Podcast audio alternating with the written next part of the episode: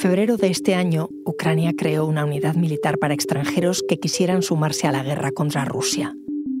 Hoy, la llamada Legión Internacional la forman miles de combatientes de 55 países. Son voluntarios que han dejado atrás sus vidas, sus familias, sus trabajos. Algunos tienen experiencia militar, otros ninguna.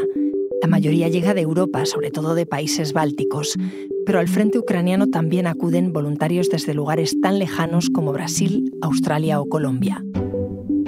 Soy Ana Fuentes. Hoy en el país, guerra en Ucrania.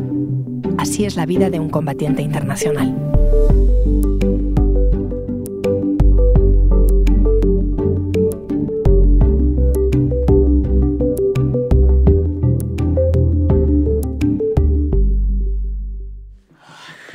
Nosotros como organización preliminar primera en Colombia, como nos hacemos llamar como cartel de Medellín, estamos en estos momentos operando en las líneas ucranianas. Un saludo para todos nuestros amigos y no se olviden de Pablo Emilio Escobar Gaviria.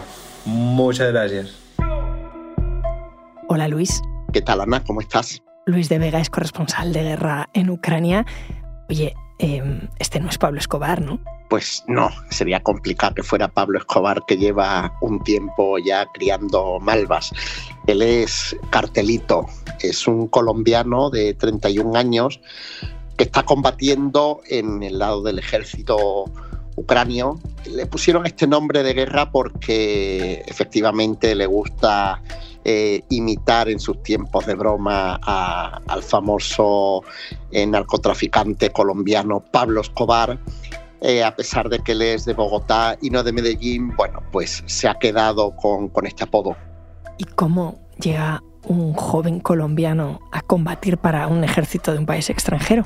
Pues mira, yo por las conversaciones que he tenido con él, básicamente creo que es que no tenía muy claro qué, qué hacer con su vida pero, pero sí hay algo muy importante en la vida de Cartelito sobre la que se asienta ahora mismo su presencia en Ucrania y es su experiencia de ocho años combatiendo en el ejército de su país, de Colombia.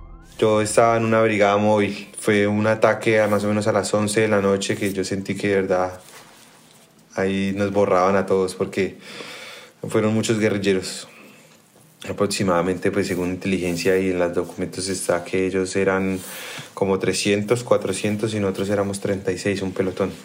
A mí se me olvidaron muchas cosas porque me dieron un medicamento muy fuerte, no sé cómo se llama eso.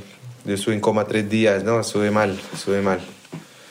Em, no recuerdo muchas cosas, yo no, cuando desperté del coma yo no conocía a mi mamá finalmente Cartelito tuvo que dejar el ejército y comenzó a trabajar en, un taller pues como mecánico y al mismo tiempo como piloto de motos, que es una, es una de sus pasiones.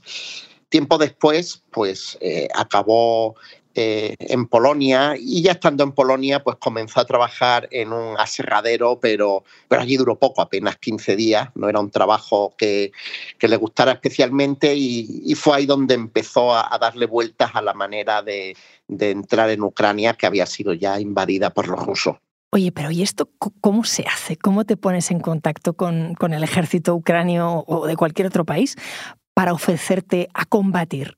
Pues mira, en el, caso de Cartelito, a través de, redes sociales, pues como Instagram o, como Telegram. Eh, yo he conocido a otros que, han acabado vistiendo el uniforme después de varios meses desplegados en Ucrania eh, como voluntarios. Mira, Cartelito llegó a, Kiev, la capital de Ucrania, en, verano. Estuvo varios días, en torno a una semana, eh, buscando la manera de acercarse a la Legión hasta que por fin, gracias a, un perfil de Instagram, eh, pudo entrar en contacto con ellos, eh, le llamaron por teléfono y, bueno, pues fue un comandante el que le contactó y acabó siendo acogido en un, en un piso de, de Kharkov, en el este del país. Entonces, Sandro Silva es el comandante de la Legión, él fue el que me incorporó. Duramos dos días de incorporación, pero pues ya, ya, ya estábamos en, en este apartamento. Yo ya llego, el man me recibe, bienvenido, ¿qué tal? Entonces yo le, me dice que le cuente la historia, entonces le comenté la historia, entonces acá, ahí se sentaba ahí donde se está. Ah. y cagados de la risa y tal. ¿Porque este apartamento lo tiene siempre la Legión o de quién es este? No, ese lo, arrendó un soldado, Silver. Silver, brasilero también. Entonces lo, arrendaron a nombre de él. ¿Y está siempre libre? No, y ahorita está a nombre de nosotros, está con mi, con mi pasaporte, Vale. Entonces siempre que salimos de permiso o algo, entonces siempre llegamos acá. Vale, porque ¿qué pagáis? ¿100 dólares al mes? 6 mil grinas. ¿6 mil al mes?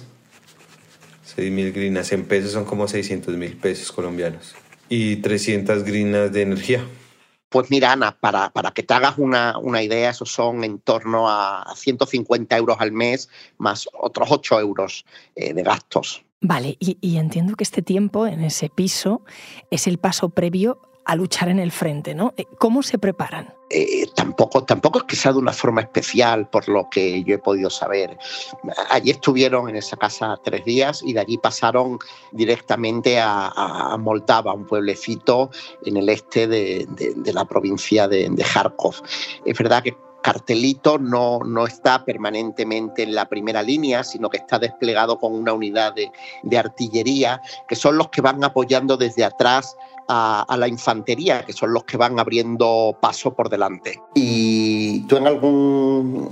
Has, han matado a alguno de tus compañeros estos días? Estos sí, claro, sí, han matado a los compañeros, claro. La artillería. Cartelito cuenta eh, que vivieron un día especialmente duro cuando estaban eh, refugiados en, en una casa de ese pueblo, de Moldava, y comenzaron a sobrevolar sobre ellos eh, drones rusos de los que se encargan de localizar las posiciones enemigas. Yo creo que esos manes nos tiraron por ahí unas 100 pepas. Pues duró una hora. Y todas eran para la misma casa. Cartelito es que llama pepas a los proyectiles de mortero. No tenía ni idea de que se podían llamar pepas. ¿Y, y el proyectil de mortero, por cierto, qué es? Bueno, pues es un, pues es, por así decirlo, es una bala grande que se dispara contra el enemigo, ¿no? Eh, los drones que les vigilaban desde arriba en esa casa eh, son los que se encargan de dar la posición para que los militares que están al frente del mortero les lancen, como él dice, esas pepas. Porque el dron vio a cuando entró por la ventana con agua. Ese día se nos acabó el agua. Salió Roberto, Roberto y Chaolín por agua. Y ellos entraron por la ventana y ahí mismo. Yo creo que el dron los vio entrar y ahí mismo ya tenían coordenadas y empiezan a bombardearnos. Escuchábamos cuando salía la, artillería al otro lado. 15 segundos y caía. No, no podíamos salir. No podíamos salir. Eh, realmente nosotros también analizamos mucho cómo es el juego de la artillería de ellos, ¿sí? Ellos después de, de, cierto tiempo, al no tener, no, no, no derrumbar, no, no, paran, paran y, y vuelven y lanzan el dron. En ese momento es donde nosotros salimos de la casa, cuando ya ellos paran, contamos como unos 15 minutos más o menos, pero nosotros salimos y el dron se escuchaba volando, pero no nos vieron más. Nos movimos para otra casa. Ahí duramos mes y medio viviendo en esa casa. El dron acá siempre encima. Luis, esta escena parece una película, se ponen los pelos de punta. Em, ¿Qué se siente cuando uno está en medio de un combate que al final le puede matar? Pues mira, Cartelito y, otros compañeros suyos eh, son gente ya bregada, la verdad. De hecho, algunos de los integrantes de la Legión a los que yo he podido conocer en los meses que llevo aquí en Ucrania me habían hablado precisamente de la experiencia y el valor de los militares colombianos. ¿Y, qué sientes cuando tú estás eh, en, un frente de guerra que no es el de tu país, que no es el de tu gente? Se siente miedo, se siente miedo, pero con el tiempo, como te explicaba ahorita, uno ya empieza a mirar cómo trabajan los rusos si me entiendes? Con al pasar del tiempo uno los escucha, cómo son sus movimientos, cómo disparan ellos. Entonces, eh, así mismo, los primeros bombardeos, pues claro, entra uno en, crisis mental, sí, voy a morir acá, voy a morir acá. Pero con el tiempo eh, aprendes a, manejar eso. Y a estos voluntarios, antes de aceptarlos, eh, como voluntarios en el frente, ¿se les somete algún examen previo físico o psicológico para saber más que nada si tienen experiencia previa, por ejemplo, en conflicto? Eh, a mí me da la impresión de que al principio era todo un cajón desastre y aquí todo el mundo tiraba para adelante. Y es verdad que luego pues hay veces que casi no había tiempo de tenerlos en, los campos de, entrenamiento, pero a la hora de la verdad eh, luego no todos acaban aguantando en el frente. Eh, los hay que acaban tirando la toalla. Vamos, es lo normal si tenemos en cuenta lo que significa vivir una guerra en carne propia. Y volviendo a Cartelito, tú que has hablado con él, em, ¿qué opina su familia de que esté combatiendo para el ejército ucranio? ¿Lo saben? Pues mira, si te parece, eh, vamos a dejar que nos lo cuente él mismo porque, porque es algo que, a mí me inquietaba también. Yo siempre he sido el hijo loco, la oveja negra de la familia. Cuando mi mamá se enteró que yo venía para acá, eh, se puso a llorar. Que Dios, ¿por qué le había dado un hijo tan loco? Y me acuerdo tanto que le dije, no se preocupe, mami, que yo no me muero acá. Yo no me muero acá. Todo bien que nos vamos a volver a ver. Y mi papá, él sí me entiende y él igualmente se preocupa mucho por uno, pero él es más fuerte, ¿sí me entiende? Bueno, por lo que cuenta, eh, parece que es una persona familiarizada con la guerra, con, con lo bélico desde pequeño. Em, ¿Cómo es el perfil del brigadista internacional? Pues mira, eh, el perfil del brigadista internacional es, diverso, hay como en botica, hay de todo. Pero, pero es verdad que me he dado cuenta que, en el caso que nos atañe ahora mismo el, cartelito, es, es, alguien especialmente eh, positivo, animado y podríamos decir que, que hasta fiestero, ¿no? Él, me contaba que, acababa siendo el, animador del, grupo, el que trataba de levantar a los colegas incluso en las situaciones más, complicadas. Eh, en el búnker yo siempre era de los que colocó música para no estresar a la gente, que la gente no se estrese, pongo música. Me pongo a, a ver de pronto que la situación es complicada, pero yo pongo un poco de alegría, un poco de sabor, ¿sí?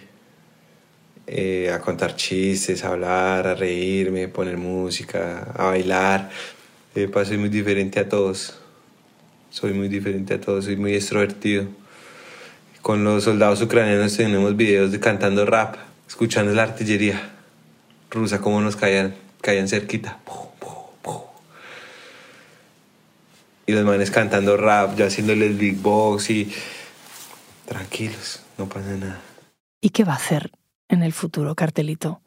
¿Se va a quedar hasta que acabe la guerra en Ucrania? Bueno, ahora mismo, ahora mismo esa es su idea, ¿no? Él me, él me contó que que es verdad que a largo plazo le gustaría eh, intentar irse a Estados Unidos, allí tiene, tiene una hermana y le gustaría ser eh, entrenado por, eh, bajo el paraguas de, de, la OTAN, que él considera que realmente eh, una muy buena preparación, con la mejor tecnología, pero sí es verdad que a corto y medio plazo él, ha apostado por, por quedarse en Ucrania, se encuentra muy unido a esta gente. Quiero tatuar un, un león con un soldado en la parte de este lado del brazo. ¿Por qué te lo quieres Porque tatuar? Porque me, me enamoré de ese país, me gusta ese país a pesar de no entender, de no hablar el idioma de ellos, me gusta el país, me gustan las mujeres de acá, son muy, muy lindas. Me gusta conocer otro ambiente, otra comida, otro tipo de comida, otro, sí, por lo menos ya me sé los números en, en, ucraniano, me sé, saludar, sé decir gracias, sí. Entonces me gusta, me, me me gustaría traer mi familia, mis amigos acá, mire, marica, combatí acá, estuvimos acá, aquí murió tal persona, aquí tal cosa, ¿se me entiende? Trabajar para ayudar a reconstruir todo el país también, si se puede, si me dan trabajo, a pegar ladrillos, pegamos ladrillos, arreglamos, colocamos ventanas, lo que sea. Trabajar acá es bueno él al final, pues aunque están casi todo el tiempo combatiendo, ha acabado desarrollando pues eh, algo así como una vida más allá de la guerra, ¿no? Y, no solo se ha dedicado a combatir, de hecho, pues eh, estos, estas declaraciones que, y esta entrevista que hace con nosotros la hace en algunos de sus días de descanso. Aquí conoció ucranianas también. Eh, son, son personas de carácter fuerte. Sí, uno piensa que están hablando normal o que están gritando cuando ellos hablan entre ellos, no sé qué. ¿Será que están discutiendo? No, ya es normal de la gente de acá. Son así, son de carácter fuerte. Entonces conocí una chica por, por Badu y una vez nos fuimos a quedar en un hotel y todo, fuimos a comprar las cosas del supermercado y me empieza como a gritar, como, como a hablarme en el idioma de ella y yo le, escribí por el traductor, a mí no me grite, ¿qué le pasa? Y ella, no te estoy gritando, o sea, me, me escribía en el traductor, no te estoy gritando. Y yo, ah, ok, listo. Así que cuando tú hablaste con él, estaba descansando, en un periodo de descanso, por así decirlo. Em, me imagino que se están preparando para lo que viene, con el frío, con el invierno y la guerra, ¿no? Pues exactamente. O sea, la, la guerra para ellos colombianos que vienen de, la otra parte del mundo va a ser doble guerra por, por el invierno, ¿no? Van a, van a tener que afrontar una, una, durísima batalla. De hecho, me estuvo contando que, que, en esos días eh, una de sus prioridades era equiparse para, para el invierno porque porque eh, marca, marca la diferencia y muchos de sus compañeros eh, sufren hipotermia y acaban en el hospital. O sea, de, aquí a, una semana tú tienes que tener tu equipo de invierno preparado. Sí, ya. Todos tenemos que tener ya todo listo. ¿Cuánto te va a costar más o menos? Por ahí que 10 mil grinas todo, un millón de pesos. 10.000 grivnas, que son aproximadamente 250 euros, más o menos. un millón de pesos, un millón de pesos. Estaba pensando, Luis, em, mientras contabas eh, esta historia de Cartelito, ¿tú le preguntaste si tiene miedo a morir? Bueno, sabiendo que él había ya estado en coma en su país y pues sí, yo era, era, era algo por lo que después de un buen rato hablando, creo que teníamos cierto clima de confianza y se lo, se lo pregunté abiertamente. Acá tenemos pérdidas todos los días, la guerra nadie es indispensable para nada. O sea, no, no, no, no tengo miedo a morir tengo respeto de la muerte, sí. Lo que no me gustaría es quedar amputado, mocho, una pierna, un brazo. No, es mejor que me acabe. No me deje por ahí así. Luis, gracias. Cuídate mucho. Pues mira, Ana, muchas gracias. Y sí, me gustaría, si, si no te importa, eh, que acabáramos, eh, no conmigo como periodista, sino con el, propio cartelito, porque es verdad que, mi conversación con él está eh, llena de vivencias y, y me gustaría que con alguna de ellas cerráramos este episodio. Claro que sí. Bueno, ahí andando y el primer día que cayó nieve. Eso ha sido esta semana. ¿Es la primera vez en tu vida que veías nieve? Es la primera vez que yo veo nieve. Cuéntamelo. Es algo bonito, muy bonito. Nunca lo había visto. A pesar de que en Colombia cuando a veces llueve muy fuerte y hace mucho frío, cae, granizo, pero no cae la nieve así como acá, que es em, delgadita, sino ya caen son unas, unas bolitas de hielo, sí, pegan duro. Una experiencia muy bonita, cogí, hice una pelota y así. Eso es el primer día. Y cuando lleves dos meses con nieve, ¿qué te va a parecer? Yo creo que ya no va a ser nada encantadora. Ya ahorita son dos enemigos, el clima y los rusos. Porque si llueve y empieza a caer nieve, obviamente, y si tú te mojas, no hay nada. Si tus botas se mojan, no hay nada. Ya pierdes el juego.